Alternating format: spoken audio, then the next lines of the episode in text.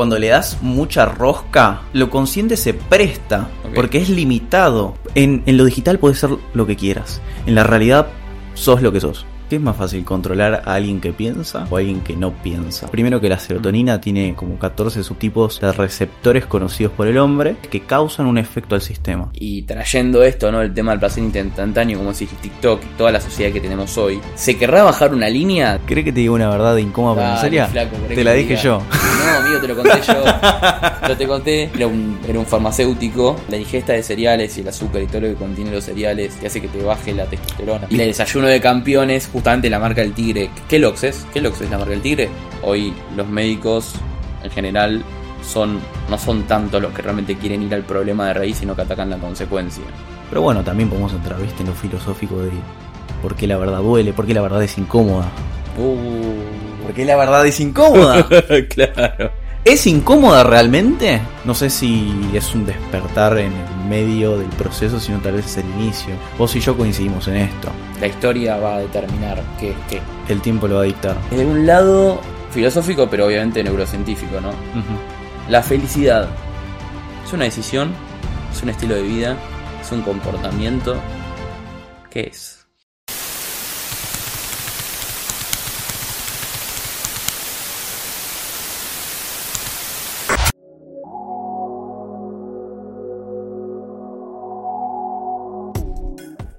Soy Franco Felipelli y esto es un nuevo episodio de Verdades Incómodas. Pero necesarias. Muy bienvenidos y bienvenidas a un nuevo episodio de Verdades Incómodas pero Necesarias. Mi nombre es Tomás Durán, quien conduce el programa. Y en este episodio número 13 tenemos a nuestro invitado, a nuestro amigo Franco Felipelli. ¿Cómo andas, Fran? ¿Todo bien? ¿Cómo andas, amigo? ¿Todo tranquilo? ¿Vos? ¿Todo tranquilo? Todo bien. Queda medio lejos el saludo. Sí, ¿no? Otro, otro, otro. Ahí. ¿Cómo andas? ¿Todo bien? Todo bien. Contale a la gente qué, qué, qué rol tenés acá en el podcast. Tenemos a alguien del equipo hoy. Yo hago el sonido. Bueno, grabo el sonido y también hago los reels. Bien. Toda Tremendos reels. Tremendos reels. Que están teniendo, algunos están teniendo bastante repercusión. Mal. En un par de, de Gracias a mí. Muy bien, muy bien. bueno, Franny, aparte de estar con nosotros, ¿qué, qué haces? Bueno, yo soy divulgador de neurociencia, estudio por mi parte y bueno, y hago cursos. Además estudio ingeniería biomédica y, y trabajo en el ámbito de la salud. En, soy responsable de producto en, en una distribuidora eh, argentina que se llama Medix. Y bueno, tengo a cargo dos líneas de producto, eh, dos líneas de producto que son para cuidados intensivos. Buenísimo, Fran. Este, y ahora vamos a hablar un poco del, del enfoque que tenemos hoy, que es la neurociencia. Totalmente. ¿Por qué elegiste la neurociencia? ¿Por qué te apasiona la neurociencia como estudio? ¿Por qué me apasiona? Porque para mí la esencia del ser humano es el sistema nervioso. Realmente, o sea, si- sin el sistema nervioso no seríamos nada. Es como el microprocesador de la computadora. ¿Y cuál es la función del sistema nervioso? Y básicamente el sistema nervioso es... La función que tiene es absorber información del entorno. De hecho, bueno, las pupilas son agujeros negros que absorben la luz. Todo nuestro cuerpo, la piel, el olfato, el gusto. eh, lo que hace es que, claro, recauda información del ambiente, la compara con información pasada, dicta una, una solución, o sea, dicta un- una consecuencia o algo para hacer y después, bueno, lo expresa en el sistema. Y es súper interesante porque, claro, es, es, la, es un proceso de causa y efecto. E- El cuerpo es un proceso de causa y efecto. Interesante, interesante. ¿Y qué qué es lo que nos diferencia de los animales, por ejemplo, Mira, la verdad es que como humanos? yo cada vez me pongo a pensar más y... Para mí, a ver, somos especies diferentes porque tenemos comportamientos diferentes, una visión diferente por nuestra fisiología, anatomía. Pero la verdad es que los animales son bastante sabios y bastante inteligentes a su forma de ser. O sea, no porque creemos somos superiores. Y es más, o sea, algo interesante del humano es que se no, no vive en un ecosistema natural. O sea, realmente nos tuvimos Nos que... Sí, nos separamos. ¿Por qué? ¿Qué pregunta, no? ¿Somos los más fuertes o los más débiles? Somos los más inteligentes, creo, que a veces no significa que seamos más fuertes o más débiles, ¿no? Bueno, pero ahora, ¿qué, qué es la inteligencia, no? Porque, a ver, los animales son súper sabios, realmente. O sea, primero porque tienen distintos sensores, distintos... eh, un distinto contexto. Que no los podamos entender no quiere decir de que O viven a su manera. exactamente. Pero nosotros, sí. No, no, totalmente. Que no vivan a su manera. Ok. Porque es justamente la especie. Vive a su manera. El humano tiene una, el elefante tiene otra, el tigre tiene otra, el... Pero es como que nosotros nos creamos distintas realidades, ¿no? Como que los animales en sí siguen una línea. A no ser que tipo, como, no sé, el, el cuento de, no sé, de Mamerto Menapache, por ejemplo, que hablaba de un, no me acuerdo bien cómo era, pero ponele un canso que vive con pájaros, ponele, Ah, sí. ponele una cosa así, está bien, pero en general no pasa eso, o sea, como que si el tigre vive con el tigre y tiene una forma de vivir que todos los tigres viven igual, quizás en otra selva específica, pero es el mismo tipo de vida, el ser humano cada uno tiene una vida completamente distinta al otro, ¿no? O sea, ¿entendés a lo que voy? ¿Ibas al punto de la adaptabilidad? Claro, el tema de la adaptación y el ambiente, el contexto. Sí, es que justamente, o sea, una propiedad del cerebro es que se amolda al ambiente. Sí, Y algo súper singular del ser humano es Sí. que nosotros modificamos al ambiente como el ambiente nos modifica. Entonces nosotros nos podemos modificar modificando el ambiente. Adrede. nosotros decís que nos adaptamos mejor quizás, o nos adaptamos distinto. No, fíjate que Mike Tyson tenía un tigre. Claro, es verdad eso, ¿sí? Hay gente que tiene tigres. Qué loco. Hay gente que convive con osos. Hay gente que convive, convive con elefantes. Los elefantes son bastante hijos de puta. Sí, me, lo he visto. ¿Seguís a The Real Tarzan vos? No, eh, Pero, sigo ¿ya sabes a? Frank Style. No, Frank Style, no, eh, Frank. Pero es una persona que vive con animales. Yo, tipo, ese Sí. digo es tipo un Tarzán de la vida real, por eso se llama así el, el usuario, digamos. No, no, no, Frank Style, ¿qué, qué dije? No sé, es un español que Sí. no sé dónde, dónde está, pero tiene como un. eh, nada, tiene un lugar en donde. Sí, Un refugio de, de animales ahí. Convive y. Tiene una nutria de, de mascota y la nutria tiene un comportamiento de perro. ok. O sea, que sigue la teoría de un, un psicólogo que no me acuerdo cómo decía el tema, tipo, de que uno puede sugestionar este, a los animales o las personas a que sean de determinada forma. O sea, si yo te, no me acuerdo justo ahora el nombre, pero si yo tipo te hago, no sé, algún tipo de sonido todo el tiempo, eh, para que vos le tengas miedo a tal cosa, entonces yo te termino sugestionando a través de cierto sonido, de cierta acción, a que vos le ten- tengas miedo a cierta cosa o, como por ejemplo, digamos, no me acuerdo ahora el nombre, pero Sí, eh, podés sugestionar, digamos, tanto al animal como al humano a podés generar conductas. acciones. Claro, eso, eso, el Sí. conductismo, ahí está, justo el, Sí, el conductismo de Pablo. Eso, de. Pavlov, ahí está, Ahí eso, ahí está, bueno. Sí, sí, totalmente. Estoy medio perdido de psicología, pero algunas cosas. No, no, no, bien, sí, no, no, es que es, es así. Vamos por. Vamos, vamos por caminos. Igual lo que tiene el humano también es como la capacidad de proyección, ¿no? Bueno, O sea, como una cosa también que nos diferencia. Sí. Funcionalidad. sí, totalmente. Algo que tenemos diferente es la corteza prefrontal, que no solo podemos proyectar, sino una característica de libertad que nos da el libre albedrío, es que podemos inhibir conductas. Porque claro, o sea, el sentido de la libertad no es hacer lo que querés, es poder elegir en no hacerlo. Esa es la verdadera, la verdadera libertad. La elección. La elección. Y la elección conlleva el no, no hacerlo. Porque después son conductas impulso. Alguien viene y te pega una piña en el boliche. Sí. Y tu cuerpo, primero el sistema simpático se va a poner dominante, va a preparar tu cuerpo para la pelea. Vos vas a, a tener sentimientos de ira. Pero ahí viene la corteza prefrontal que puedes elegir básicamente calmarte. Sí, tu cuerpo va a estar en- estresado, pero podés no hacer nada. Esa. Eso es la libertad. Uno puede tomar una, una elección en una situación de estrés máximo, digamos, por así decirlo. Ok. El manejo de estrés, Bien. el manejo de las emociones. ¿Los animales tienen regulación de las emociones como la tenemos nosotros? Bueno, nosotros en potencia igual, no todo el mundo sabe regular bien sus emociones. Es un tema. No sé si al mismo modo que nosotros, pero por ejemplo, a ver, los vas como adoctri- adoctrinando con las conductas. A ver, tal vez el que tuvo un perro, tal vez una vez, no sé, lo quiso levantar y lo quiso morder Sí. al dueño y uno, bueno, le enseña que no tiene que hacer eso y después el perro se lo aprende. Claro. A ver, son inteligentes porque entienden, digamos, pueden modular su conducta.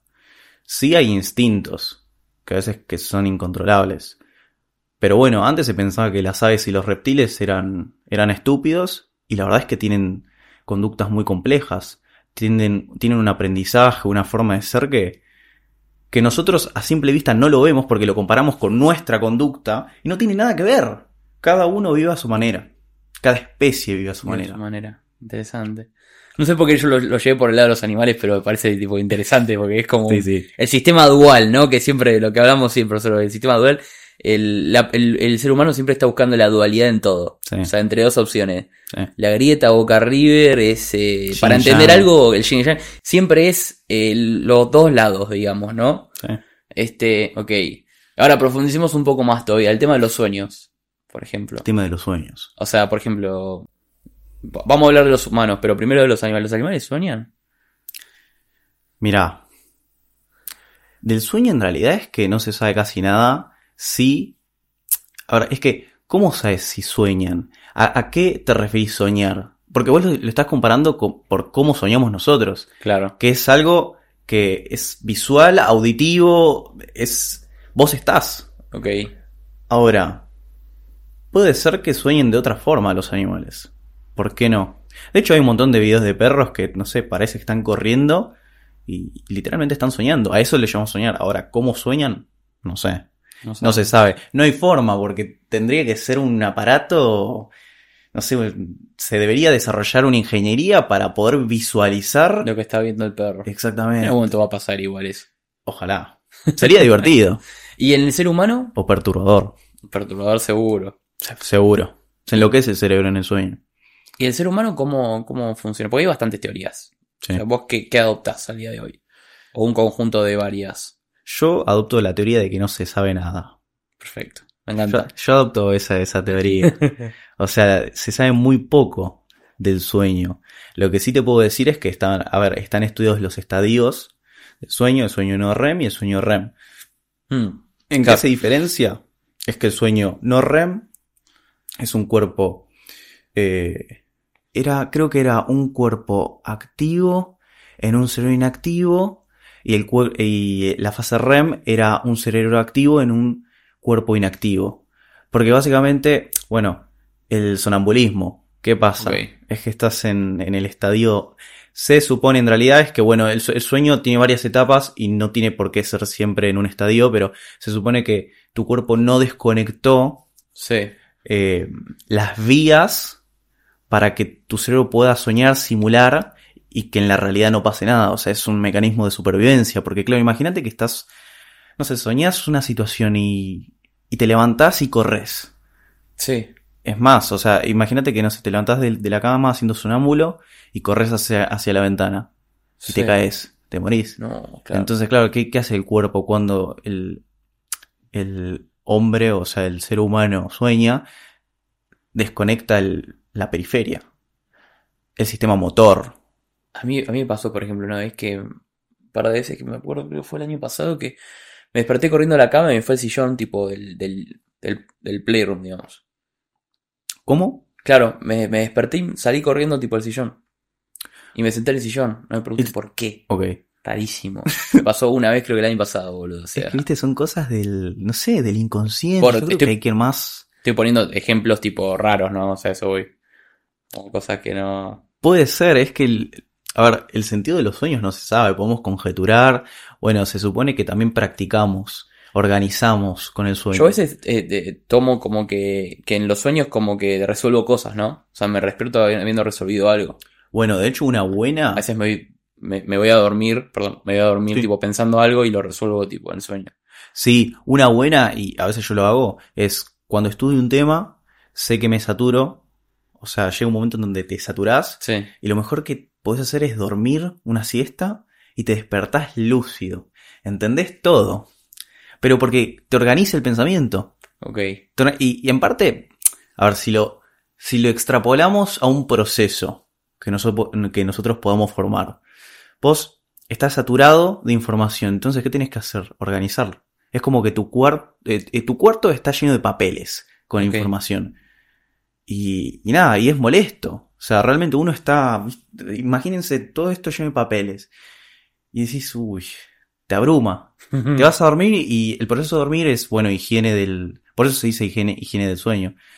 Básicamente te organiza los procesos de memoria, te consolida mejor la memoria y qué sé yo. Entonces es como que cuando te vas a dormir, empiezas a limpiar todo y lo organizas y lo dejas en un estante, por ejemplo. ¿Y Todos por, los papeles que había. ¿Y por qué soñamos? ¿Se sabe eso? No. ¿Por qué soñ- Tampoco se sabe. No, No se sabe por qué el ser humano sueña, o sea. no, el- o sea, el- la fase de descanso requiere el sueño, o sea. sí. Es, eh, bueno, es algo que se da espontáneamente, que lo creamos nosotros. No sé si es un acto creativo del propio sistema nervioso o tal vez es una simulación de la realidad que el cerebro lo que hace es, bueno, todo lo que viene guardando lo revalúa, Mm. lo pone en práctica en una situación hipotética sin que haya consecuencias, porque en el sueño no hay consecuencias. Claro, es verdad. Es, Sí, es no. un lugar en donde está aislado de cualquier consecuencia, es la causa. Es la causa sin causa. O sería la consecuencia sin causa. Sí, bueno, tal vez sería la causa sin acción. Sí. Bueno, Pasa que no sabemos, porque hay tantas teorías acerca del sueño. Antes de, de pasar a una de ellas, te, te- te quiero preguntar, ¿por qué soñamos en blanco, no? Hay muchas veces que sueño en blanco, o sea, no sueño, o crees por lo menos que no soñas nada. Yo ¿Crees? generalmente me acuerdo de los sueños cuando me levanto, generalmente. igual viste que es un recuerdo que después se desvanece.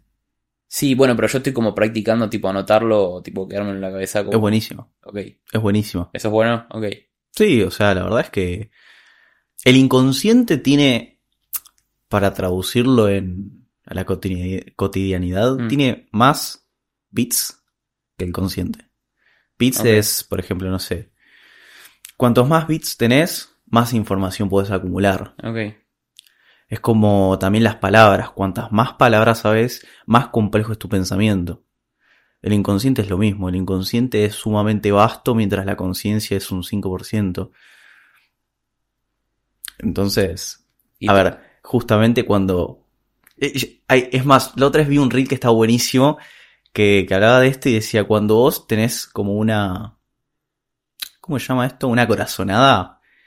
Tal vez es tu inconsciente dictando un veredicto que no puede todavía traspasar a la barrera de lo consciente. Ok. Y hay que hacerlo. A veces La intuición, digamos, La ¿no? intuición, La persona, sí. como es como... es que la intuición siempre funciona. ¿Por qué? Porque viene del inconsciente. O sea, como que vos ya sabés lo que tenés que hacer sin saberlo, Sí. realmente. Sí. O sea, sin bajarlo a tierra, quizás. O, o sea, lo sabes, pero no podés No, concientizarlo. No, no puedes poner en palabras tampoco, quizás, ¿no? O sea, entendés por qué lo haces. Claro, no tenés idea. Algo te dice... Es como la energía, ¿no? Que a veces decís, "Mm, esta persona no... Hay algo que no me cierra acá. Eso es muy real. O algo que me cae, me cae bien, al contrario. O sea, como que... Es como una cuestión de, como de sinergia, ¿no? Como... Y eso no, no hay, no hay forma de explicarlo. O sí. Es que el pensamiento inconsciente es tan complejo. O sea, para mí debe ser un pensamiento de otra forma. Porque el pensamiento consciente. ¿Viste que cuando le das mucha rosca a un pensamiento consciente te mareás? Porque lo consciente se presta. Porque es limitado. Llega un momento en donde redunda. En cambio, el, el inconsciente para mí debe tener otro proceso de pensamiento, otro proceso de estructuración, otro proceso de evaluación. El consciente está bueno, pero hay que trabajarlo además. O sea, por eso, bueno, está la psicología, trabajás el consciente, porque el consciente es como, no sé, se, se presta a confusiones. En el psicoanálisis se elabora mucho eso, ¿no? Claro, totalmente. Y sobre todo justo el sueño, el tema del sueño como que es un objeto que se utiliza bastante para entender. Tengo entendido que Freud lo utilizaba mucho el tema del sueño para analizar Sí, la conciencia. sí, totalmente. Totalmente. O sea, no sé mucho de eso, Sí. pero sí, también tengo entendido. Está bastante ligada, ¿no? La neurociencia con la psicología, por lo que veo. Como que tiene cosas Sí, que o sea, se ligan, o sea, por, por ya por el tema del estudio del cerebro, ¿no? es que el tema Y del, los comportamientos. Es que el tema del inconsciente apareció con la psicología. Claro. Antes no se sabía nada. No. O sea, y es que claro, volvemos a lo mismo, es la contraparte del consciente. Claro. Ok, esta- todas estas cosas las, las harás en tu canal, ¿no? Fran, vamos a poner el graph. Bueno, entonces ahí ya pusimos el graph, ¿no? La producción nos dio bola para, para, para hacer lo que, lo que tenemos que hacer para que aparezca el canal. Sí, tuvimos que El arte del cerebro, ¿no? El arte del cerebro. Está bueno, de hecho, ahí lo pusimos. God. ¿Y por qué, por qué hiciste el canal, Fran? Yo creo Primero es una excusa para estudiar neurociencia. Ok. Porque una cosa es estudiar la teoría y otra cosa es explicar lo que entendiste y cómo lo aplicás. Porque, a ver, yo lo veo desde una rama tal vez ingenieril, porque esa fue como mi, no sé, mi dirección en la secundaria. Yo estudié un técnico y, siempre, y estudio ingeniería y me gusta problema-solución, me gusta bien la realidad, cómo resolver problemas. Y bueno, y trato, digamos, de, de estudiar la teoría y contrastarla con el día de hoy, entenderla de un modo más terrenal, eh, que, que pueda ser útil. Yo quiero que la teoría sea útil. Entonces, bueno, hago estos videos que en parte son eh, teóricos, pero también son prácticos.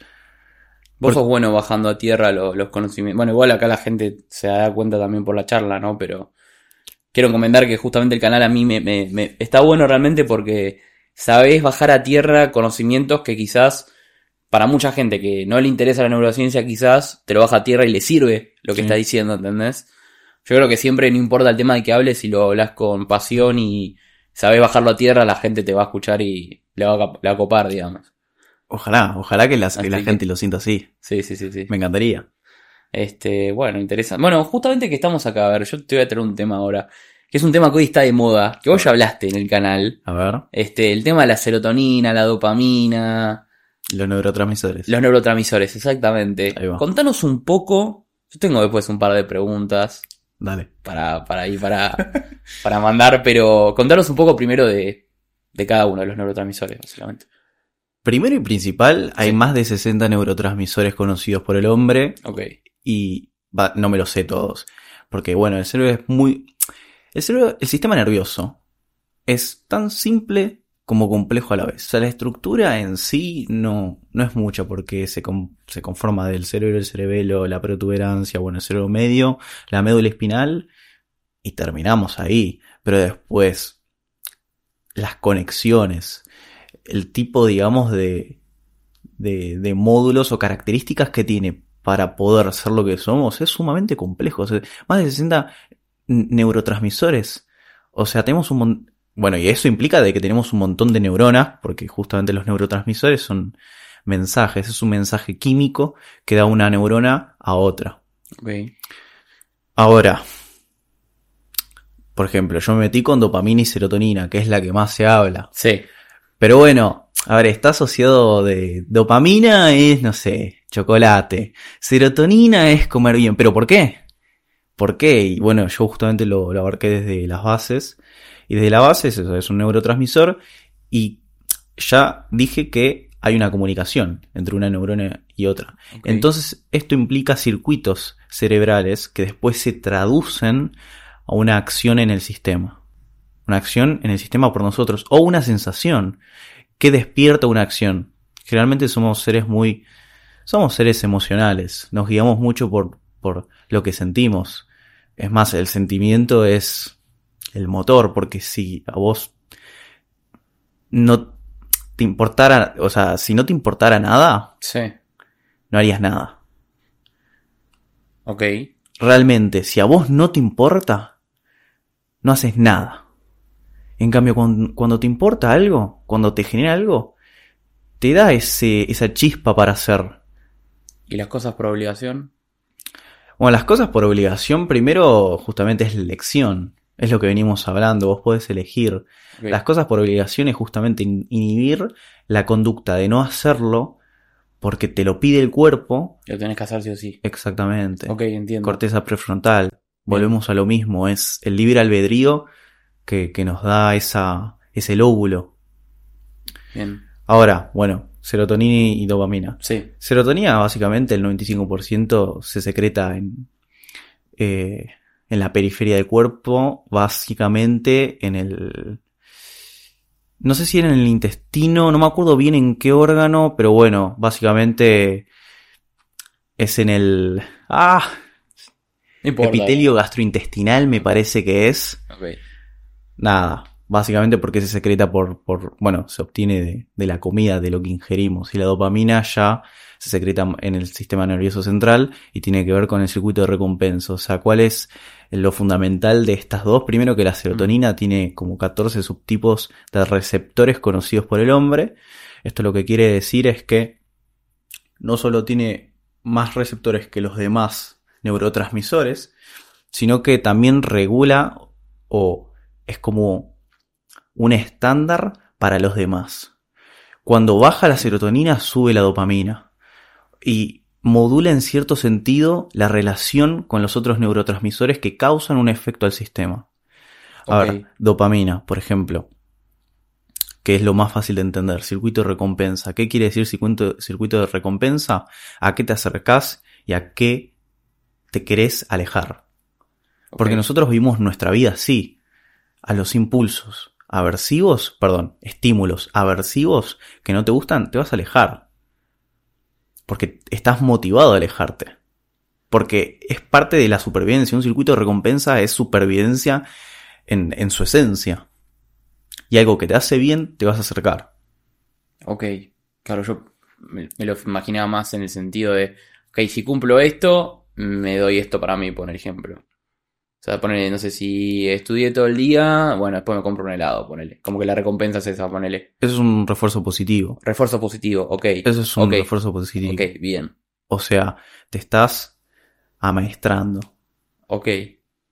o sea, haces algo que no querés, pero después te producís un estímulo apetitivo para que se relacione con lo que hiciste previamente. Entonces prácticamente vas a relacionarlo y cuando hagas o cuando pienses en hacer lo que antes no te gustaba, no, no, no, te va a producir esa motivación para irte, sino que vas a decir lo hago porque me gusta la recompensa. Vas a relacionar el estímulo que te da la recompensa con el hacer. El hacer. Claro, que tenés que hacer, digamos. Sí, no sé si, si me expliqué o me. No, no, no, se entiende perfecto. Este, y es importante saber regular estos neurotransmisores. Creo que había dos más que son conocidos, creo que son cuatro, siempre veo un cuadro. Sí, está la, eh, adrenalina, eh, bueno, los circuitos colinérgicos. Y. Son dos que no son tan conocidos, pero siempre los veo como un cuadro. Sí, el cortisoide, me parece. Sí, va, por ese lado. Tiene un nombre, pero no sé. Bueno, pero cuestión, uno, uno tiene, necesita saber manejarlos bien. Porque básicamente tengo entendido que si vos no sabes manejar bien los neurotransmisores, es un quilombo psicológico. Sí. Básicamente. O sea, la forma de manejarlos es con la conducta y con el pensamiento. Y con la acción también. Sí. O sea, es como un conjunto de, de cosas. Sí, totalmente. Totalmente. O sea, porque claro, o sea, es que vos, ¿cómo podés perturbar tu sistema nervioso? Sí. Y básicamente haciendo. Es lo único que puedes hacer. Hacer. Y eso te genera otros como circuitos neuronales. Totalmente. Que te generan hábitos, ¿no? Ahí está el tema. Uy, te pega, le flexión el micrófono. sí, vos te con el dedo, una piña, pero. Eh... Reservada del. Los hábitos. pero bueno, vos, ahí, ahí, ahí, de ahí salen los hábitos, ¿no? O sea, digo en parte, ¿no? Con el tema del accionar, el tema de saber regular los neurotransmisores. O sea, es la formación de hábitos, porque vos podés formar malos hábitos, tan, tanto buenos como malos, ¿no? O sea, ¿Sabés que... Explicarnos un poco porque me estoy enrollando un poco igual. No, no, no, está buenísimo en donde te metiste porque... A ver, yo cuando pienso en eso, pienso en que hay, hay una cita, yo no soy cristiano, o sea, creo en un Dios, pero no, no soy cristiano, pero hay una cita que dice, el que tiene se le dará más y el que no tiene se le quitará. Ok. O el que tiene poco se le quitará. Y básicamente los hábitos son así, los hábitos son absorbentes. Los hábitos buenos, o sea, como existe la espiral para arriba, existe para abajo. Existe para abajo. Es como la gente, ¿viste? La gente con la que te rodeas te puede llevar arriba o te puede tirar para abajo, ¿no? existen los círculos virtuosos y los viciosos. Bien. Es, es como que no solo es yo creo que el ser humano no solo eh, es adictivo a lo placentero, sino a, al, a lo masoquista. Ok. O sea, es, es raro somos adictos a sentir emociones. Como que buscamos todo el tiempo sentir emociones, ¿no? Sí. Porque nos hace sentir vivos, creo que al fin y al cabo. Es, es, ¿O no? Es el motor. Ok. Es el motor. Yo tengo entendido justo con el tema de los hábitos, por ejemplo, que, eh, y ya lo he probado conmigo mismo, que, bueno, los hábitos también, junto con la disciplina, sí, bueno, es un poco más derecho, ¿no? Eh, los hábitos junto con, con el tema de la, de la disciplina, ¿no? La importancia de la disciplina en la vida. Que los hábitos, depende de qué tipo de hábitos, estamos buscando los buenos hábitos, están ligados. Y también que eh, para reemplazar un mal hábito lo tenés que reemplazar por uno bueno. No es eliminar el malo, sino reemplazarlo por un buen hábito. Totalmente. O sea, algo que te sirva, ¿no? Este. Es que lo que tiene es que cuando empezás a tener buenos hábitos, entendés los beneficios o tu sistema nervioso entiende los beneficios de lo que corresponde. Y es algo que después es adictivo, porque te encanta sentirte así. Se te hace sentir bien, claro. pero es que sentirte bien cuesta tanto sí. y sentirse mal cuesta tan poco sí. que bueno, hay gente que cae en la tentación. La tentación de, de la mediocridad, la tentación de básicamente el sentirse mal porque es gratis. El sentirse mal es gratis. El sentirse bien no es gratis. Hay que dar algo a cambio. Sobre todo a largo plazo, ¿no? Porque puedes tener, como decías vos, gratificaciones instantáneas. Totalmente. Pero eso te seguís sintiendo mal, digamos. Si querés sentir bien a largo plazo, tenés que hacer hábitos, formar hábitos y disciplina. Sí. Para poder ah, ponerle ahí veces. Yo creo que fue la semana pasada, creo que fue la anterior, que toda la semana no tenía ganas de ir a entrenar. Fui a entrenar igual todos los días. Sí. Y hoy le agradezco a eso, ¿entendés? O sea, quizás a veces no tenés ganas, pero tenés que hacer las cosas. O sea, y creo que está, está, muy, está muy ligado con, por lo que tengo entendido, con el tema de la dopamina, la serotonina, o sea, el circuito de recompensa. El tema es qué tipo de tenés, o sea, de cada uno. Sí, sí, sí, o sea, regulado. Todo, toda conducta, atrás de toda conducta, está el circuito asociado.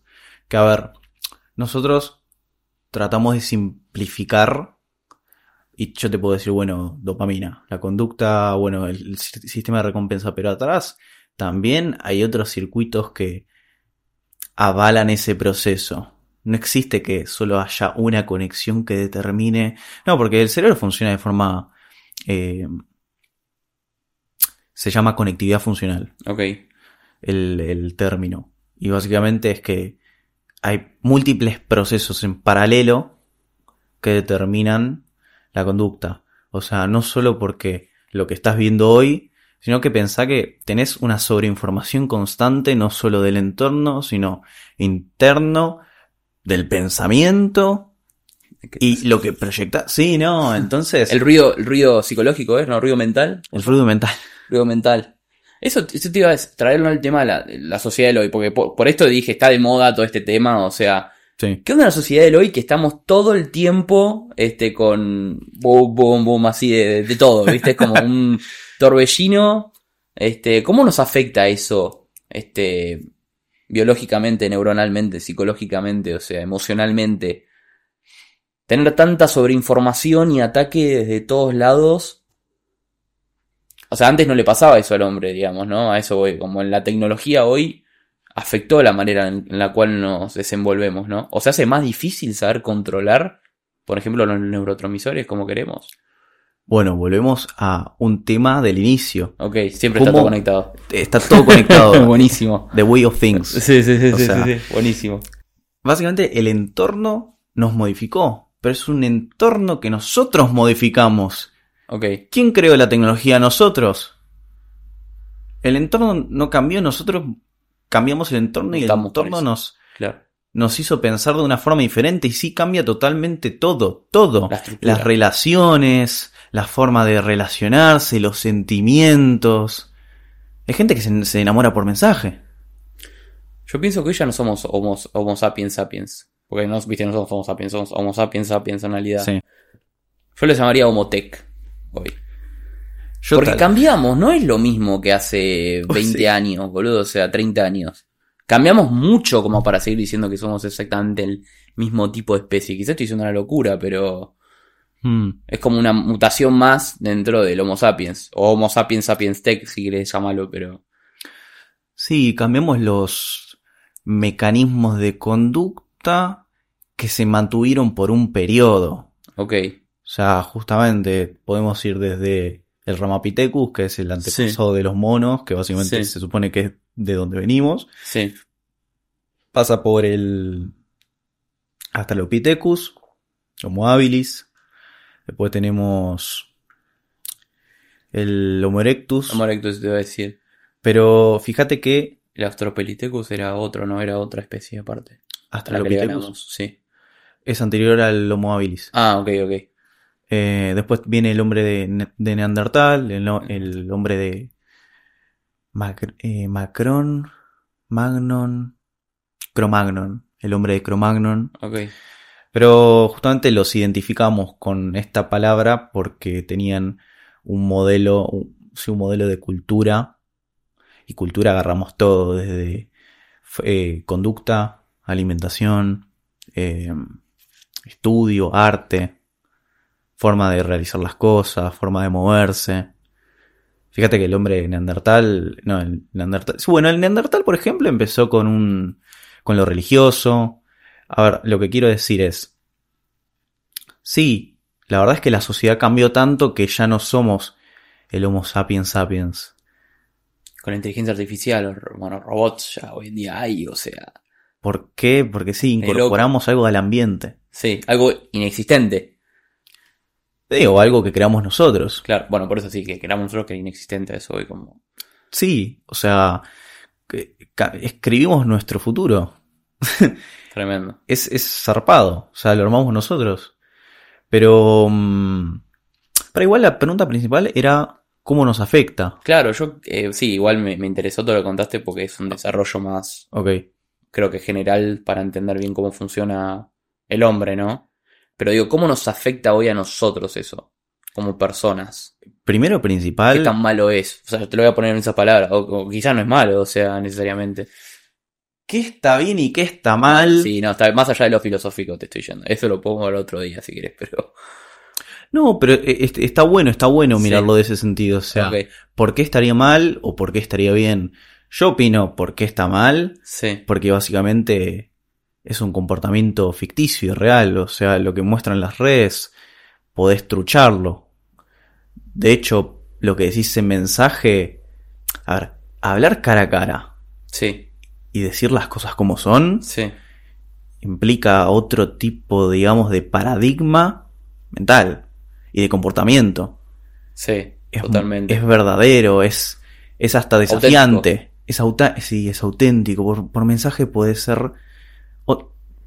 En, en lo digital puede ser lo que quieras. En la realidad, sos lo que sos. Bien. Sos lo que sos. ¿Por qué digo que está mal? Y porque básicamente es un modelo de conducta horrible. Es un. o sea, desde los TikToks. Que primero. A ver, eh, tenés TikToks que parece que dicen cosas interesantes, pero en un minuto no puedes desarrollar una idea. Claro, En un minuto no. Sí, No todo se bancan ya, un video de una hora ya. ni en pedo, boludo. Claro, y eso. Somos es- pocos. pero eso se traduce a no pensar. Es eso, es la, es la sociedad del, del, del no pensamiento, el no brainer, ¿no? O sea, Totalmente. E- Es la sociedad de- del cortoplacismo. Es la sociedad del placer instantáneo. Vos decís que hay una bajada de línea desde arriba de los, la gente que maneja. Vamos, entremos por ahí, porque la gente llama conspiranoia, pero es una pelotudez. Yo siempre digo, hablo de negocio. Para Sí. mí es un negocio. Nos movemos por plata. O sea, nos movemos por otras cosas, ¿no? O sea, yo me muevo también por, por querer hacer algo más, algo mayor a mí, en lo que yo tipo pueda, tipo, tener un propósito y un, tener un propósito a, a los que me rodean. Eh, pero al fin y al cabo el mundo en general se mueve por dinero, vivimos una sociedad capitalista.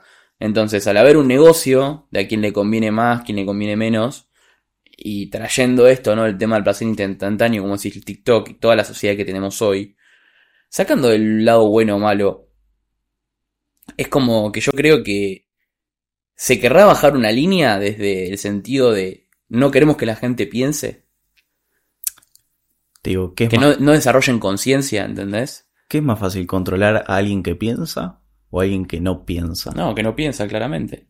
Hay una bajada de línea. Evidentemente. Evidentemente. Porque además también, si no pensás, te pueden encajar cualquier producto. O sea, estás. Sí, del lado del marketing es Es. No, olvidate. fácil en ese sentido. Olvídate, hay productos que lo, lo, lo mejor que tienen es el marketing. Literal, antes que el producto en sí. Sí, completamente de acuerdo. ¿Y quién te lo vende y quién te lo posiciona? ¿Y quién te ¿Quién lo influencia? ¿Y quién lo compra al fin y al cabo? ¿Qué tipo de mercado tenés? Y la verdad es que ahora hay cosas que. No sé. innecesarias. Ya perdimos la, el criterio de lo necesario y lo no necesario, si te fijas. ¿Qué es lo necesario y qué es lo no necesario? Bueno, sí, las necesidades básicas, digamos, serían siempre necesarias, ¿no? Pero ahora puedes decir no sé ¿qué es una ahora. necesidad básica para vos, ¿no? Hay algunos que prefieren O sea- comer arroz todos los días, pero tener un iPhone. Claro. Entonces, ¿dónde está ese criterio? ¿Dónde está el criterio? Se olvidó del ser humano de, de lo que es. Claro. De que somos. A ver. Nos podemos comparar como una, con un auto. Si a un auto no le haces el service cada X periodo, lo que te dice el manual, y básicamente se te va a romper. Se va a romper, las partes se van a romper. Pero sabes que lo, que pasa con el auto vos lo puedes cambiar. A tu cuerpo Tu no. cuerpo no podés, es uno. Es el mismo Tu vehículo toda no. la vida. Y no se entiende eso. Y no se entiende eso. Pero es un. Es. Hay que despertar conciencias, básicamente. Con la era de hoy se perdió el, el criterio de lo necesario y lo no necesario. El tema de que hay que concientizar. Concientizar de que el ser humano es una máquina más, es una máquina compleja, pero fácil de mantener. Relativamente fácil de mantener. Comer bien no te sale nada, realmente. Porque, es más, lo- eh, en un grupo y un amigo pasó, che, miren cuánto gasté en el boliche ayer. 32 lucas. No. Creo que se, no, no sé qué bot- botellas de, de, ¿Era el cumpleaños por lo menos? No tengo ni idea, pero me entendés que es... qué sé yo, yo no coincido, que el otro lo haga, que haga No, lo que, uno quiera. lo que quiera, obvio, obvio. obvio. Pero la verdad es que, ¿sabes qué? Con eso te compras, no sé, vas a la verdulería, te compras un... La verdulería te compras. la No, verdulería. hoy en día con 30 lucas no te compra nada, boludo, pero bueno. Bueno, tal vez un corte, no, cortes de carne. Nada, igual sí, obvio, entiendo igual. 10 kilos de lomo te compras. La, la nutrición es importante igual. Este, Es lo mejor. está súper relacionada con todo el tema de la psiqui. Te regula, ¿no? La regulación del intestino. El intestino es el segundo cerebro, ¿no? Por lo que tengo entendido. Sí. Sí. O sea, nos regula todo, ¿no? O la serotonina, se- se- el 95% se secreta ahí. Ah, eso que decías del intestino. Ok, perfecto. Perfecto, perfecto. Sí, la nutrición es súper importante, eh, alimentarse adecuadamente. El tema es, ¿qué es alimentarse adecuadamente? Porque hoy en día hay tantas estilo de vida, le llamo yo, ¿no? Sí. Más que dietas, Sí. que difieren mucho, ¿no? Algunas. Para mí, ¿Qué es lo ideal? ¿qué es lo Hay ideal? un equilibrio, ¿no? Quizás. Sí, a ver ver, qué deporte haces también. claro. A ver, justamente el contexto cambió, el estilo de vida cambió. Claro. Antes, el humano no comía tres veces al día. Antes comía cuando. Una, Cazaba. dos. Sí, una o dos. Sí. A ver, Cazaba, sí, salía a cazar. sí, salir a cazar y la verdad es que nunca. A ver, si, si cazás, primero tenés que pensar. Y para pensar, tenés que, digamos, tu sistema tiene que funcionar correctamente.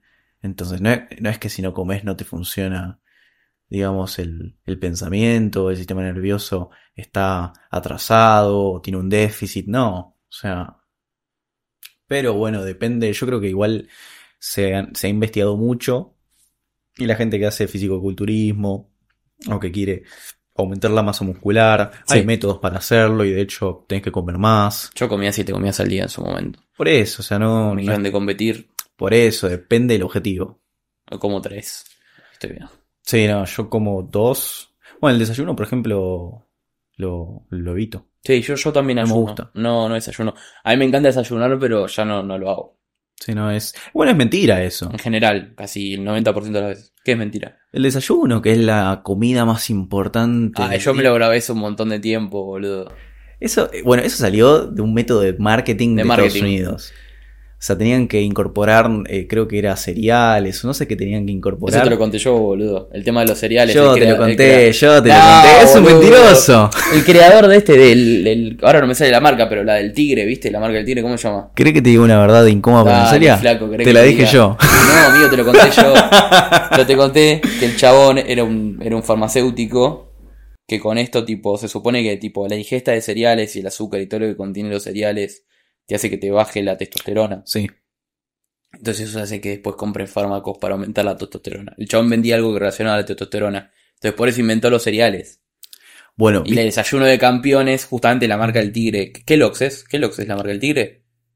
No, yo, yo no sé cuál es. Eh, yo tengo Zucaritas. Zucarita, bueno, Kellogg's es en inglés, perdón, Ah. boludo. O es la marca, es el, la empresa. Vino de Miami ayer. No, pelotudo, dale.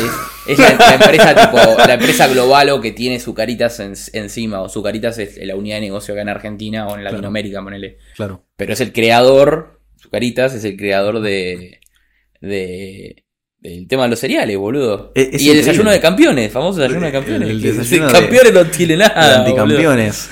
Es desayuno para bajarte la testosterona y arruinarte. Es que viste que los picos están eh, a la mañana, al mediodía Sí. y creo que a la noche o a la tarde. Sí. Sí, es que a mí yo desayuno y me clavo. O sea, desayuno y me da sueño. Me siento mal. Pero desde chiquito, ¿eh? Desde chiquito. Me acuerdo que mi vieja me, me decía, no, pero tú comé, comé, comé. Y yo terminaba reventado. ¿Y cómo explicás, por ejemplo, cuando yo era chico entonces que me bajaba la presión si no desayunaba? A veces. Sobre todo cuando me bañaba, la, si me bañaba a la mañana. Eso ya no me pasa más, pero de, de pendejo me pasaba eso. Es Y una buena esa adolescencia, principio de la adolescencia. Es una buena pregunta. No sé si está relacionado con el desayuno. Tal vez está relacionado con, eh, cu- cuando uno se maquinea. Tal vez cuando uno somatiza. No, no, pero en este caso yo me acuerdo que no somatizaba. Ok, Yo entiendo lo que estás diciendo. Cuando uno somatiza, lo que vos crees, creas. sí. Pero este caso no era, era de la nada como que. Te apagabas. sí, sí, sí, No, literal. ¿Sabes que no, no sé? Ni idea. Desconozco. Ok, Literalmente. bueno, algo para averiguar. Sí, Perfecto. hay que saber toda esa alegría. para el Nadie- capítulo número nadie sabe 2. todo. Para el capítulo número La 2. segunda parte. Más adelante. Lo primero que voy a sentar y voy a decir, ¿sabías que? ¿Sabías que? ¿Sabes lo que te pasaba? Ahora sé la respuesta. bueno, pará. Y ahora yo quiero que entremos. Ya que estamos hablando de todo esto que es súper interesante. El tema de las instituciones educativas. Volvemos al tema. Yo quiero cerrar tipo, este tema en este sentido. Con el tema del no pensamiento y la no reflexión. Como dice Pink Floyd, another brick in the wall, ¿no? Sí. Otro, otro ladrillo en la, en la pared. ¿Qué pensás del tema de las instituciones educativas? Que esto viene de hace. No, este no es algo de ahora. Eh, eh, Son funcionales al sistema. Simplemente son funcionales al sistema. A ver, yo la otra vez me quedaba, me quedaba pensando. ¿Por qué iba. ¿Cuántos? ¿Seis horas? ¿Cinco horas? Al colegio. Todo de corrido. Estaba en una institución donde me decían que aprender. Tenía que hacer cosas que. A ver. Para mí es una adoctrinación de lo que después hacemos en el, en el futuro, mundo, en claro. el trabajo. El trabajo es una escuelita, pero tiene otras reglas porque el nivel de conciencia o el nivel de comportamiento es otro. El nivel de raciocinio. Porque cuando uno es chico es más hormonal, después, digamos, entiende a cómo gestionar las propias emociones, entiende a pensar a largo plazo. Un chico no puede pensar a largo, a largo plazo porque está Cuando te preguntan qué quieres hacer, bueno, hay gente que sabe supuestamente, pero. Sí, bueno, a ver, mantener igual esa opinión, yo creo que es una singularidad. Es algo que te apasiona y que siempre te Claro, apasionó y que nunca cambió en el tiempo. ¿sí? obvio. Eh, porque ponele, yo en el video, a mí me hicieron esa pregunta y yo quería ser mago eh, y doctor. Y nada que ver, y nada que ver. No sé. Bueno, doctor, igual, a ver, sí, no tiene nada que ver, pero estás dentro de la ciencia igual. A eso voy. claro, sí, pero en otro sentido. En otro sentido completamente distinto, obvio. Bueno, para mí algo que está mal de las instituciones es que no le hacen conocer al chico o no le estimulan bien para que conozca las diferentes posturas de, de la mirada al mundo. Por ejemplo, a ver, la medicina es una mirada, la ingeniería es otra. O sea, no, te explican el por qué. Ok. Dicen esto es así. Punto. Punto. Repetilo Re- y decilo. No aprendelo. Te hablan de aprender, pero para mí no es la forma de aprender. El tema es que, claro, o sea, al principio lo repetís, pero el comprender conlleva tiempo. Eso, no es lo mismo enten- repetir o entender Sí, que comprender. La comprensión es otra cosa. sí. Porque es algo que incorporas para tu vida, ¿no? Yo lo tenía al, re- al revés. Yo entendía que comprender era algo más eh, Básico. básico y entenderlo era. Bueno. Pero ponele que nos manejamos en un nivel en donde es algo aparente, una comprensión aparente o un entendimiento aparente y un entendimiento eh, profundo. Ok. El entiendo. entendimiento profundo no lo generás solo con la teoría, sino con la práctica. Claro. Yo creo que la práctica es el mejor maestro. Es más, de hecho, la vida misma es la, es la mejor maestra. Porque no hay un manual para la vida. Es simplemente hacer, te equivocás, lo pensás porque te equivocaste, lo volvés Sí. a hacer. Pero claro, ahora viene, lo contrastamos con el colegio, que te ponen notas. Eh, Hay gente que solo vive por las notas. Y te miden constantemente. Hay gente que agarra y dice, no, me voy a sacar un 4, me voy a sacar un 3, callate la boca. Es un puto número. Mm. No representa nada de lo que sos. Yo en una materia me dieron el polígono de Willis, que es básicamente el sistema arterial que irriga, Sí. lleva sangre hacia todo el cerebro. Y lo comprendí después en un curso que estoy haciendo yo, eh, o sea, estudiándolo yo aparte, como, como estudio el cerebro, me gusta la neurociencia, soy apasionado y estudio todo el tiempo, después lo entendí. O sea, pero claro, en ese momento en la clase fue como, bueno, eh, tiene que saber esto, esto, esto, esto, esto, esto. En el examen sabía eh, cuál era la arteria posterior, la, la Mm. arteria, la arteria cerebral posterior, la arteria cerebral eh, anterior, la comunicante, la media. Pero yo decía, ¿y esto qué es? ¿Por qué? ¿Me entendés? A, a nivel que yo en- creo que en una clase agarré dije, ¿por qué hay tantos nombres designados para cada característica de los huesos? O sea, yo creo que se debería, se debería abarcar de otra forma. Es que, claro, sa- ¿sabes lo que pasa? No se puede. Porque lo comprimen tanto, tenés un tiempo limitado. Que claro, o sea, a ver si te dicen, tenés eh, cuatro meses para, no sé, realizar una asignatura. Los chicos tienen que saber estos contenidos. ¿Qué puedes aprender? Es, es un TikTok. Es un TikTok. La escuela es un TikTok. Literalmente. Pensás que aprendés y después no te das cuenta. Uy. Después te, te das cuenta que no aprendés un carajo. Eso es la escuela. Por eso hay que tomársela Lo que te dicen es que como un aprendes a proceso, pensar. como un trámite. Te dicen que aprendes a pensar, supuestamente. Yo creo que en parte sí, depende igual la materia profesor. Yo creo que el pensar es algo tan subjetivo. Claro. ¿Qué es aprender a pensar? ¿Qué es aprender a pensar? Solo podés aprender a pensar pensando. Y yo no, no tengo forma de hacerte pensar. O Mm. sea, ¿viste cuando, no sé, por ejemplo, a ver, lo- los NPCs? Gente que no piensa. Pero para decirle, des- traducir porque hay gente que quizás no sabe que es un NPC. NPC es No Player. Non-playable character. Sí, sí, no, no, no. O sea, ahí está. un, un sería un usuario que no. Sí, es. eh, Que no. En los juegos de Play, sale esto de los juegos de Play, ¿no? O sea, como Claro. la gente que anda por ahí en la calle, ¿viste? O sea, que no. Creo que, que- que simplemente cumple un- una funcionalidad. Claro. Sí, o sea, le- yo a un NPC, o sea, ponele que vos agarrás y. Bueno, las conversaciones que tenés con los NPCs en los juegos. Que tenés la misma, o sea, vos agarrás y encontrás, no sé, uno en un mercado, le hablas. Sí. Y te habla, no sé, de que fulanito, de que está, no, de, de que quiere comprar, no sé, cebolla. Sí. Te vas, seguís jugando, volvés. Y te va a decir lo mismo. y te va a decir lo mismo. Sí, sí, sí, sí. Entonces, o sea, La vida real sería una persona con la cual no puedes profundizar. exactamente. Pero porque no llega a un nivel de profundización. Y hay gente que no quiere profundizar, hay gente que está bien en la ignorancia y, y hasta, bueno, creo que Platón con la alegoría de, de la caverna, La lo- caverna. lo explica todo. Excelente. Bueno, también en la Matrix, Cypher. Preferí una mentira que la verdad. Pero bueno, también podemos entrar, viste, en lo filosófico de por qué la verdad duele, por qué la verdad es incómoda. Uh. ¿Por qué la verdad es incómoda?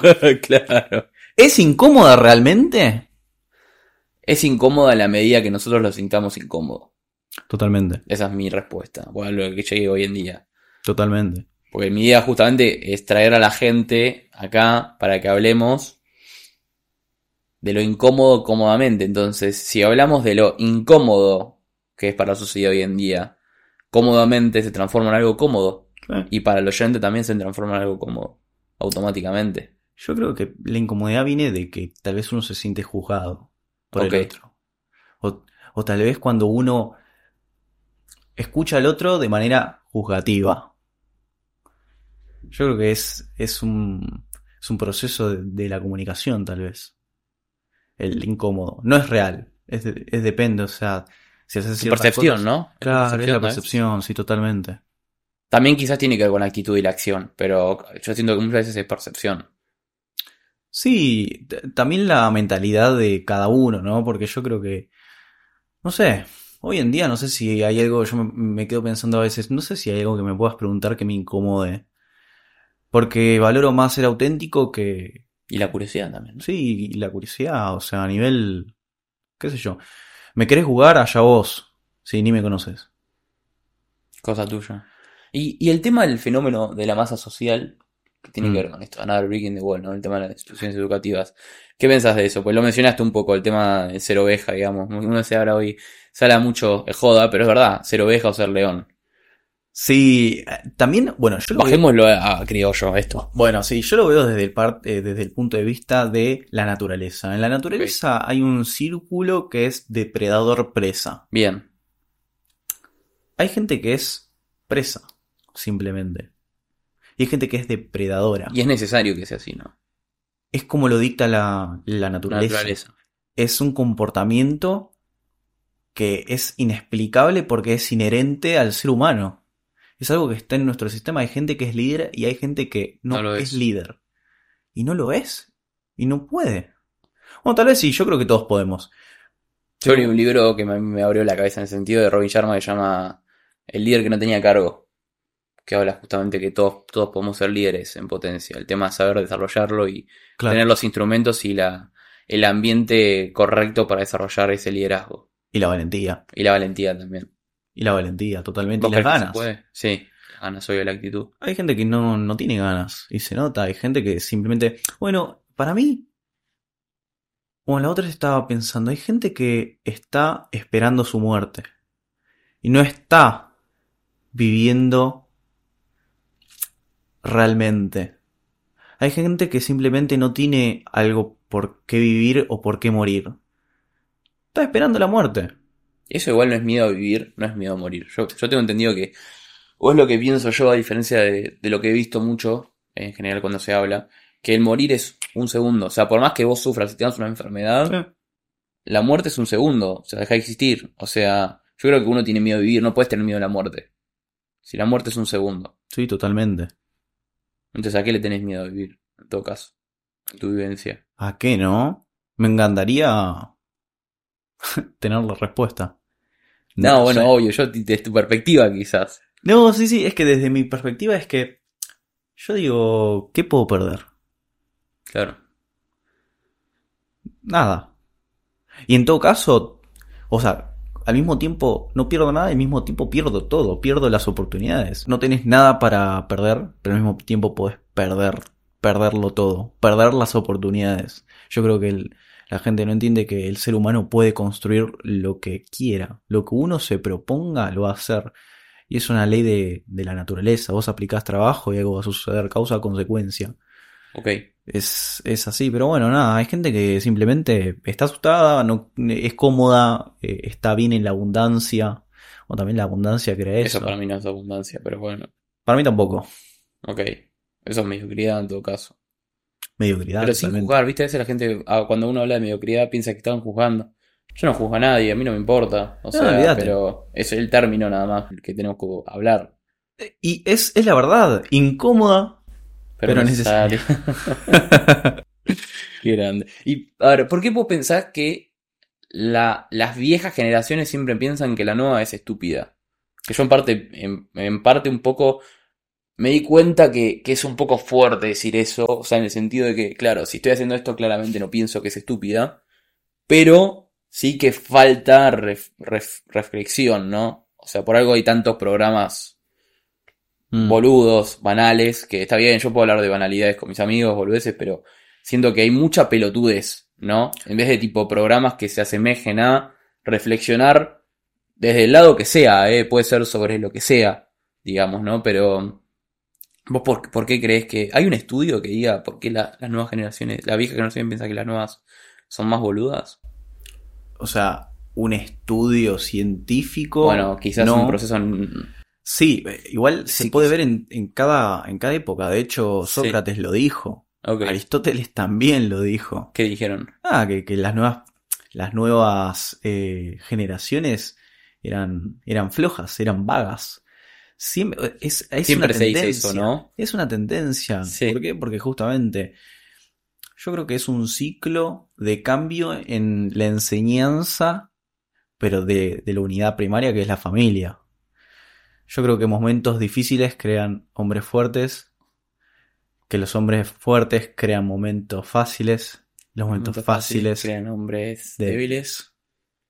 y así y los hombres débiles crean momentos difíciles, Difíciles. y se vuelve el ciclo. Completamente. ¿Y ahora en qué momento estamos? Yo creo que estamos en un momento fácil. Ah, ¿sabes que Yo creo que. Yo creo que no. Yo creo que un momento difícil es crear hombres fuertes. Yo creo que estamos ahí ahora. Por eso hay tanto. Está viendo un despertar. Yo Por creo más que hay mucha pelotudez, hay un despertar también, creo yo. De conciencias. Es un momento difícil para humanidad. Más allá de la comodidad. Yo creo que estamos en un momento de una inflexión. Si lo analizás a nivel cultu sociocultural, Sí. global y regionalmente, heavy. Y con el tema de la tecnología. Y la verdad, primero, el, el Sí. cuestionarse el sexo es algo que, primero, no sé por qué tiene tanta relevancia. Hay, ¿Por qué la pelotudez? es la pelotudez. Es lo que hablamos. circo, es Pero pan se- y circo. Es pan y circo, se prefiere hablar de pelotudeces que hablar de cosas en serio.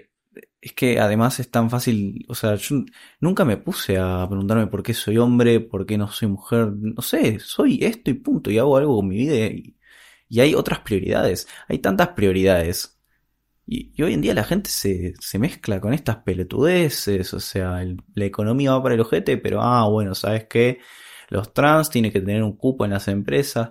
Flaco, O lo del cambio climático también. cambio climático, el... hay tanta gente que se muere de hambre, hay tantas cosas por las cuales luchar que son más importantes.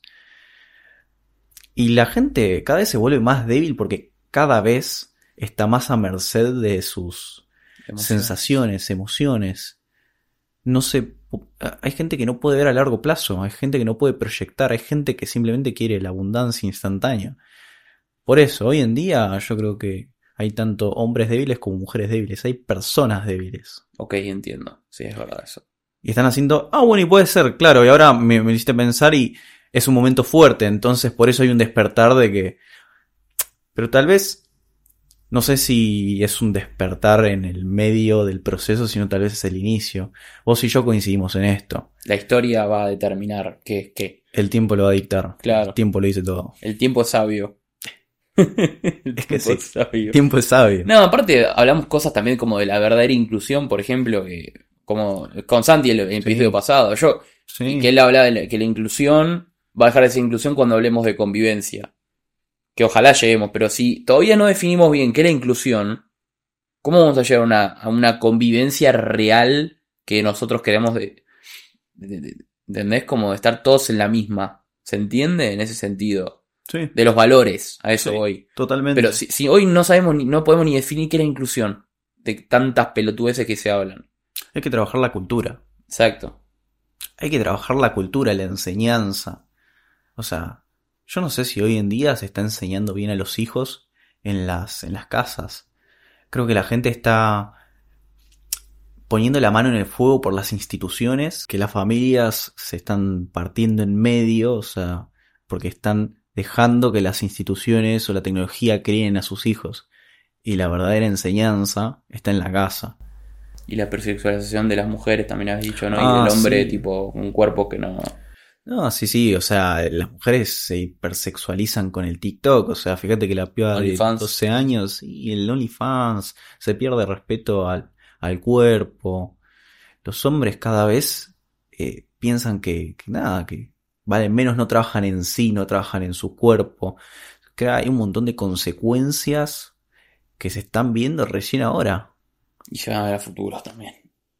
O sea, también, también. Pero bueno, nada, era eso. Porque las generaciones ven, o sea, siempre las generaciones anteriores ven a las, a las nuevas como estúpidos porque básicamente pasa eso. Bien. Porque tendemos a no... Hay, hay gente que tiende a no repetir la enseñanza que le dieron. Ok. O no valoran la enseñanza.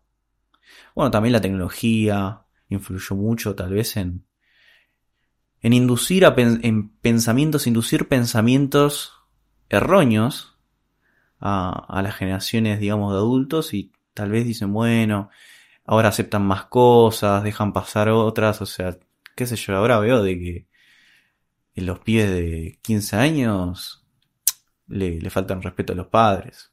Claro. ¿Qué haces? Los padres están así como unos boludos. Es una verdad incómoda pero necesaria, ¿no? Pero bueno, digo, hermano, ponele los puntos, vas y le metes un sopapo. Sí, eso totalmente. Corta. Eso tiene que ver con los valores familiares, sí, totalmente. Sí, también igual desde el lado de la tecnología después hay más, informa- más información, más información basura, por ende, pero también Claro. nos permite tipo a nosotros desarrollar otros conceptos, ¿no? Hay sobreinformación además ahora. Claro. Pero bueno, nada, era eso. Que Sí. igual es. Ya hablamos es igual de eso, parámetro. cómo satura el cerebro, eso ya lo, ya lo, ya lo Sí. hablamos, así que está claro. Pero bueno, es un parámetro, o sea, desde Sócrates lo dijo, Aristóteles lo dijo, nuestros padres lo están diciendo, posiblemente nosotros lo digamos, Claro. la generación que sigue con la otra lo va a decir, es, es un ciclo interminable, porque es básicamente son como culturas aisladas, una línea de pensamiento que después se cambia y bueno, y no compartimos. Bien. Bien, bien, bien. Este, quizás quería también tocar el tema de las enfermedades. Yo no sé si vamos a llegar, pero quiero que me digas algún algo, pues ya se nos acaba el tiempo. Pero algo, Ok. ¿qué pensás del tema de la industria farmacéutica? ¿Cómo terminó dominando la medicina hoy en día? Y cómo hoy los médicos, en general, son, no son tanto los que realmente quieren ir al problema de raíz, sino que atacan la consecuencia. Sí, los fármacos. Porque cómo nos adormecen. Volvemos al tema de la sociedad adormecida, ¿no? O sea, La mayoría de los fármacos son para poner como una curita en, no sé, en un agujero, no sé, es poner un parche y no, no realmente querer resolver el problema. Un fármaco no puede, a ver, el cuerpo humano se, se autocura, realmente se autocura. O sea, cuando vos te cortás, después el cuerpo humano se, se va cicatrizando, la piel se va... sí, depende igual también qué tipo de... Bueno, depende. Obvio. Pero a mí me parece que un fármaco no te puede resolver nada. Además, porque el, sistema es tan complejo que ponele que no, no existe un fármaco que tenga una consecuencia puntual, exclusiva. Siempre, o sea, siempre si ingerís, si metes algo de afuera, estás perturbando el sistema. Entonces, si estás perturbando el sistema, estás perturbando el equilibrio.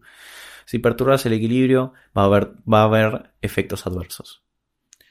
Nada, realmente el- las enfermedades son singulares y son subjetivas. Ninguna enfermedad es igual, porque cada ser humano es distinto y la enfermedad avanza o transcurre de diferente forma, de una forma subjetiva. Mm. Yo creo que eso es lo que tengo que decir y no, no alargarnos más. Bien, bien, bien, bien. Interesante. Quería alguna opinión. Pero sí, o sea, es mentira y además la, la empresa de los fármacos es tan vasta que es más, se metió en el ámbito alimenticio. Perfecto. Sí, sí, ahí ya tenemos un ciclo que, que hace un círculo. Sí. Ok, Fran, pregunta final. Vamos. Desde un lado filosófico, pero obviamente neurocientífico, ¿no? La felicidad. ¿Es una decisión? ¿Es un estilo de vida? ¿Es un comportamiento? ¿Qué es para vos? O otra cosa, ¿no? Que no te acabo de mencionar. La felicidad para mí ¿Qué es la felicidad para vos? es una decisión. ¿Que tomamos todos los días? Sí, totalmente. Ok. Totalmente. ¿Puedes ser feliz estando triste momentáneamente? O sea, un sentimiento triste en el momento. Es que nosotros asociamos la felicidad con un... Estar contento, ¿no? Sí, Hype. con algo placentero. Bien. No, no necesariamente es así. Hay veces que el sentir es inevitable. Ser feliz no quita que puedas estar triste. Exacto. Ser feliz es como un acto contemplativo. De lo que sos, de lo que tenés. Un acto contemplativo de que todo esto que se nos da es gratis. Es un, es una bendición. La vida es una bendición porque es gratis. Hay que agradecer. Hay Siempre. que agradecer. Siempre La felicidad es agradecer. La felicidad es agradecer. Qué buena frase. Bien, sí, y no dejar condicionarse por los las emociones que son momentáneas, ¿no? Las emociones no... Pero somos seres que tenemos emociones, somos, tenemos un sistema complejo por detrás, porque tenemos un comportamiento que ejercer, tenemos que sobrevivir, le tenemos que dar una importancia a esta, a esta vida finita que tenemos. Desde el lado comportamental, la felicidad es simple, es agradecer. Bien. La felicidad es agradecer lo que uno tiene. Sí. Bien. Sí. Buenísimo.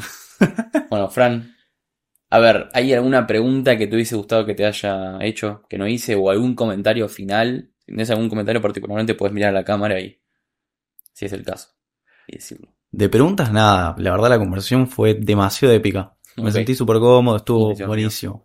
Comentario final tampoco nada. Cerram- Cerramos sino con las felicidades que agradece uno. Cerremos con eso. Ok. Cerremos con eso. Buenísimo. Buenísimo, amigo. Bueno, te la pasaste bien, estuviste cómodo, entonces. Demasiado épico. Bien, bien, bien, bien, bien. Amiguito, muchas gracias. Tuki. Gracias por estar acá. No, gracias por invitarme. Bueno, se- seguirás después detrás de cámaras. Olvídate, yo sigo acá. Yo no me voy, yo sigo. Se va, él sigue. Bueno, gente, muchas gracias por, por vernos en este episodio 13 de verdades incómodas, pero necesarias. Nos vemos la próxima para más. Chau, chau. Muchas gracias por escuchar este episodio del podcast Verdades Incómodas pero Necesarias. Si les gustó el video no olviden suscribirse al canal y denle like. Nos vemos hasta la próxima. Apruebo este mensaje. chao, chao.